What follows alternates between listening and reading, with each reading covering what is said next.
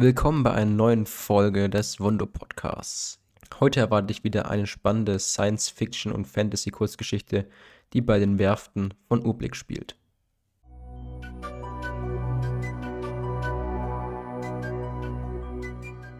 Die Weltraumwerften von Urblick. Fasziniert betrachtete ich das Schauspiel draußen vor dem Fenster. Wenige hundert Meter entfernt zeichnet sich ein stählerner Koloss vor dem schwarzen Hintergrund des Weltalls ab. Das schwertähnliche Raumschiff schwebte majestätisch im All, während verschiedene Roboter die letzten Schweißarbeiten vollendeten. Herr Magnus, die Vertreterin der schützenden Hand, hat soeben den Hyperraum verlassen und wird in wenigen Minuten andocken ertönte die Stimme meiner Assistentin über die im Schreibtisch verbauten Lautsprecher. Eine Antwort empfand ich als überflüssig und ließ stattdessen meinen Blick von dem majestätischen Meisterwerk im All zu meinem Datenpad wandern, welches auf meinem Schreibtisch ruhte. Eine Zahl, die dort auf dem Display zu sehen war, ging mir nicht aus dem Kopf. 73 Billionen Keks, murmelte ich leise vor mich hin. Das hatte der Jahresbericht als Gewinn der Obligwerften ergeben. Das klang zwar nach einer Menge Geld, doch wenn man den Umsatz betrachtete, war dieser Gewinn verschwindend gering. Dies war einer der Gründe, warum der Vorstand über die Geschäftsentwicklung der letzten Jahre unzufrieden war. Unsere Werften produzierten Raumschiffe in allen Größen. Neben den zivilen Shuttles und Transportern machte den Großteil des Umsatzes die Produktion von militärischen Schiffen aus, etwa wie Zerstörer der Narusa-Klasse, welcher da draußen im Weltall fertiggestellt wurde. Unsere Produktion für die schützende Hand reichte von Sternjägern über kleine Fregatten bis hin zu gigantischen Schlachtschiffen und Kreuzern. Die Tatsache, dass die Verkaufszahlen dieser Schiffe stagnierte, machte dem Konzern zu schaffen. Umso enttäuschter war ich heute früh gewesen, als der Besuch einer Vertreterin der schützenden Hand angekündigt wurde. So wie ich mein Glück kannte, war sie hierhin unterwegs, um die laufenden Aufträge zu reduzieren. Widerwillig stand ich von meinem braunen Polsterstuhl auf ging um den stillen Schreibtisch herum und warf ein letztes Mal einen Blick hinaus auf den Naruto-Zerstörer. Mit einem Seufzer wandte ich mich ab und verließ mein Büro durch die Tür, welche sich automatisch öffnete. Sir, die Vertreterin ist bereits im Hangar 11 gelandet, berichtete meine Assistentin. Diesmal tönte ihre Stimme nicht aus den Lautsprechern, denn sie saß an ihrem Platz im Vorzimmer meines Büros. Nickend ging ich an ihr vorbei und betätigte den Schalter des Turbolifts, welcher mich zur Hangarebene bringen sollte. Eine Sache wäre noch wichtig zu erwähnen, Sir. Bei dem Schiff der Vertreterin handelt es sich scheinbar um ein Wondor-Shuttle. Es ist also gut möglich, ich unterbrach meine Sekretärin mit einer Handbewegung, denn ich wusste genau, was dies bedeutete. Ein Wundo war hierher gekommen, um die Verhandlungen zu führen. Das war höchst ungewöhnlich. Mit einem leisen Zischen öffnet sich die Tür zum Aufzug. Für einen Moment stand ich einfach nur da und überlegte, ob ich wirklich einsteigen sollte. Die Wunde waren berüchtigt und ich kannte mehr als nur eine Schauergeschichte, die mich davon abhalten sollte, jemals einen dieser Wächter persönlich kennenzulernen. Sir? fragte mein Assistent mit einem verwunderten Tonfall und riss mich aus meinen Gedanken. Etwas durcheinander betrat ich schließlich die Aufzugkabine. Diese schloss selbstständig und setzte sich sanft in Bewegung. Mein Büro befand sich etwas erhöht in einem Aussichtsturm Deshalb würde es etwas dauern, bis der Lift den Hangar erreichen würde. Während dieser weiter beschleunigte, gab das Seitenfenster den Blick ins All frei. Unter mir erstreckte sich der Großteil der Raumstation. Mehrere rechteckige Bereiche beinhalteten Lagerhallen und kleinere Produktionsabschnitte. An den verschiedenen Docks lagen Raumschiffe in unterschiedlichen Größen und Formen. Die meisten von ihnen befanden sich kurz vorm Abschluss des Fertigungsprozesses. Tausende Drohnen und die vielen Lichtbögen der Schweißarbeiten erzeugten ein unruhiges Bild. Mir kam es so vor, als würde ich einen aufgescheuchten Ameisenbau betrachten. Diese Werft erstreckte sich über mehrere Kilometer in sämtliche Richtungen. Wenn ich so darüber nachdachte, war die Größe der Station wirklich beeindruckend. Was jedoch noch außergewöhnlicher war, war die Tatsache, dass man in der Ferne mindestens zwölf weitere Raumwerften dieses Ausmaßes erkennen konnte. Während ich meinen Blick über das Geschehen schweifen ließ, erreichte Liv schließlich das Dach der Lagerhalle und bremste ab. Mit dem Erreichen der Halle wurde ebenfalls die Aussicht unterbrochen und ich begann mich zu sammeln. Die Vertreterin würde jeden Moment eintreffen und ich sollte sie keinesfalls warten lassen.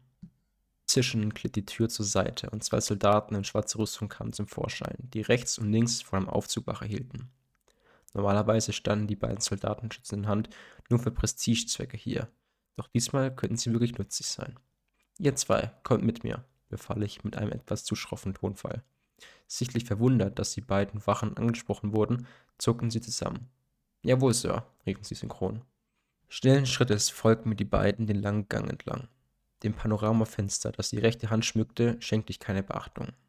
Ohne zu verlangsamen oder auf die beiden Gefolgsleute zu warten, bog ich links ab und durchquerte das zweitürige Eingangsportal der Landebucht. In dem Moment, als wir die Halle betraten, tauchte ein weiß-violett lackiertes Raumshuttle durch ein Energieschild und erfüllte den Hangar mit einem lauten Dröhnen der Triebwerke. Dies damit der Hauptgrund, warum ich die Fertigungshallen nur selten betrat und lieber die Fertigungsprozesse im Weltraum betrachtete. Ich ließ mir nicht anmerken, dass der Lärm mich störte und näherte mich der markierten Landefläche. Das Wondor-Shuttle setzte sachte auf, mit einer kurzen Verzögerung flaute das Getöse ab, als die Maschinen herunterfuhren. Vor der weißen Markierung auf dem grauen Boden, welche die Landefläche begrenzte, blieb ich stehen. Die beiden Soldaten taten es mir gleich. Außer uns waren natürlich noch andere Personen und Roboter in dem Hangar. Rechts von uns wurde gerade ein kleiner Transporter entladen, welcher Antriebsteile lieferte, während links von uns mehrere Arbeiter ein Shuttle betraten, das diese nach getaner Arbeit zu ihrem Heimatplaneten flog. Langsam öffnete sich die Ausstiegsrampe des Fondo-Shuttles und am oberen Ende kam eine junge, blondhaarige Frau zum Vorschein.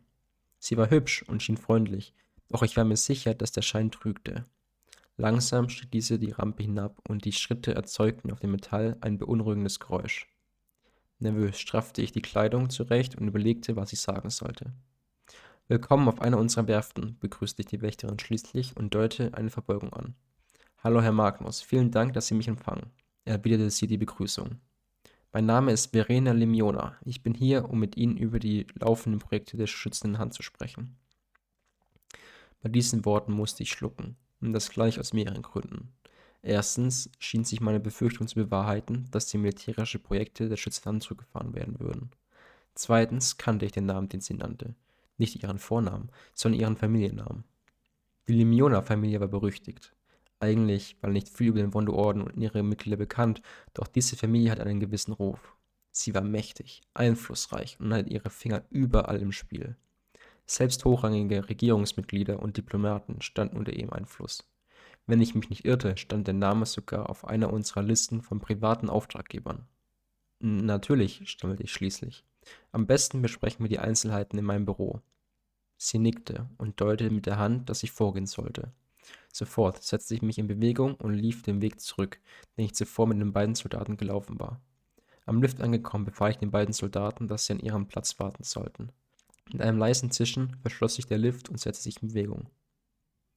Die Werften sind beeindruckend, stellte die Wondo fest, blickte nach draußen und begutachtete die laufende Produktion. In der Tat, stimmte ich zu. Ich war mir nicht sicher, ob die Wondo meine Nervosität in meiner Stimme bemerkte. Egal, was sie zu besprechen hatte, musste etwas Einschneidendes für die Aufträge zwischen den Umblickwärften und der schützenden Hand sein, sonst wäre der Besuch eines Wonders überflüssig.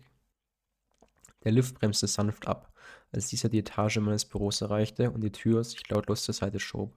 Mit einem Moment stand ich wie angewurzelt da. Wollen Sie nicht vorangehen? fragte die Frau. Irgendetwas in ihrem Tonfall verriet mir, dass ich von meiner Anspannung amüsiert war. Also hatte sie diese doch bemerkt. Peinlich berührt ging ich zu meiner Bürotür, vorbei an dem Schreibtisch meiner Sekretärin, die ebenfalls etwas verängstigt in Wunder blickte. Ich betrat das Büro, umrundete meinen Schreibtisch, bot der Wondor an, Platz zu nehmen und setzte mich ebenfalls. Also, weshalb haben wir die Ehre, euch empfangen zu dürfen? Fragte ich mit wohl etwas zu viel geheuchelter Freude. Wie läuft die Produktion der Korvetten? Ich habe gehört, dass diese sich etwas verzögert.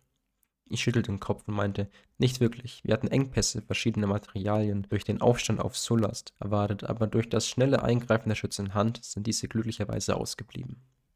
Sie nickte und fuhr fort. Und die Produktion der Schlachtschiffe und Kreuzer ebenfalls? Genau, die Produktion läuft genau nach Plan. Dafür sind die Obelwerfen bekannt. Sie sind aber doch nicht deswegen hier, oder? Bei diesen Worten machte sich ein Lächeln auf ihren Lippen breit. In der Tat, die Schiffe der Narusa-Klasse sind mittlerweile überholt. Darum werden wir keine neuen Schiffe dieser Art in Auftrag geben, sagte sie und lehnte sich in den Bürosessel zurück. Bei diesen Worten geriet ich innerlich in Panik.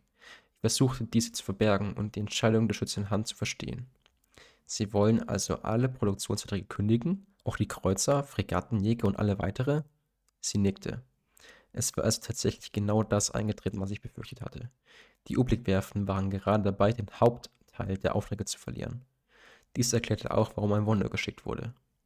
Ich musste das Schlamassel irgendwie eindämmen, sonst würde ich morgen nicht mehr auf diesem Stuhl sitzen dürfen.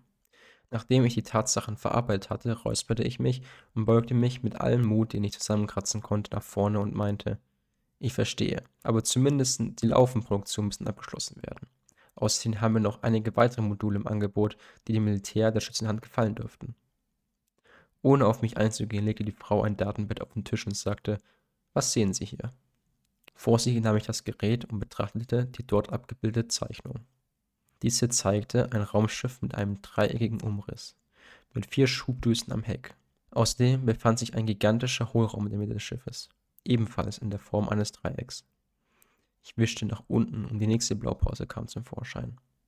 Diese zeigte einen kleinen Kreuzer, dessen Maße etwas kleiner waren als die des davor gezeichneten Schiffes. Soll dieses in die Verankerung des ersten Schiffes passen? fragte ich verwundert von dem, was auf dem Plänen zu sehen war. Exakt. Dies sind die Pläne einer neuen Generation von Schlachtschiffen, die Vinatra-Klasse. An dem gigantischen Kreuzer ist ein kleiner Kreuzer angedockt und an diesem wiederum ein kleineres Schiff. Das geht bis zum Zerstörer auf der letzten Seite. Somit können diese Schiffe aus dem Überraum springen und sind für jegliche Situation gewappnet, erklärte sie. Das ist verrückt, rutschte es mir raus. Entschuldigen Sie, ich meine fast unmöglich. Solch eine Konstruktion haben wir noch nie umgesetzt.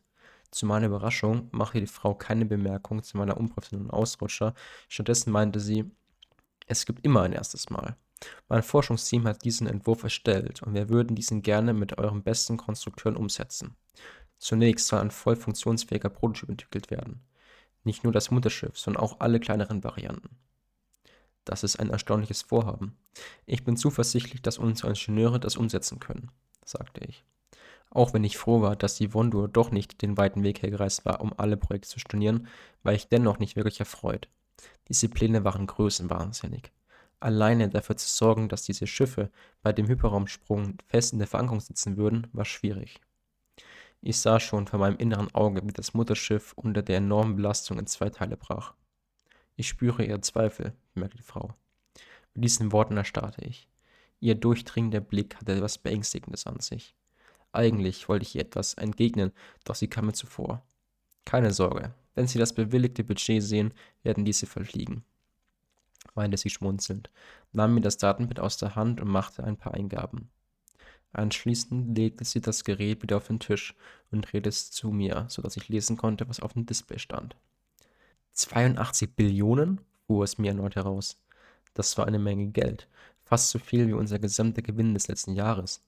Natürlich wird die Entwicklung einiges kosten, und ich war mir sicher, dass die schützende Hand für diesen Betrag ein wahres Meisterwerk verlangte.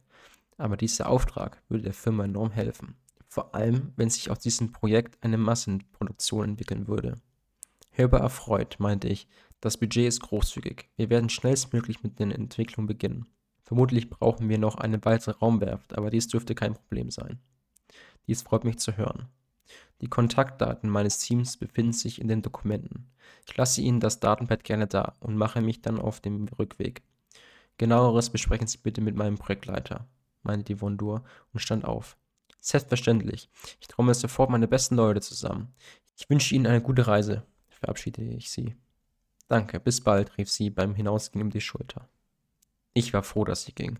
Die Anwesenheit eines Wunders war nicht gerade sehr angenehm, vor allem wenn man den ganzen Geschichten traute. Das Gespräch hatte, wie ich befürchtet hatte, das Einstellen unserer meisten Produktionen zur Folge. Doch wenn diese neuen Pläne umgesetzt werden könnten, würde dies das Unternehmen vermutlich über Jahrzehnte finanzieren. Die Modernisierung einer solch großen Armada, wie sie die schützende Hand hatte, würde viel Zeit und Geld bringen. Ja, die Pläne waren größenwahnsinnig, aber wenn es Ingenieure gab, die diese umsetzen konnten, dann waren es die der Obligwerften. Ich hoffe, euch hat die Geschichte gefallen. Besucht gerne meine Webseite wondur.de, um Informationen zu den anderen Kurzgeschichten und meinen Romanen zu erhalten. Gerne könnt ihr mir auch auf Instagram folgen, um nichts mehr zu verpassen.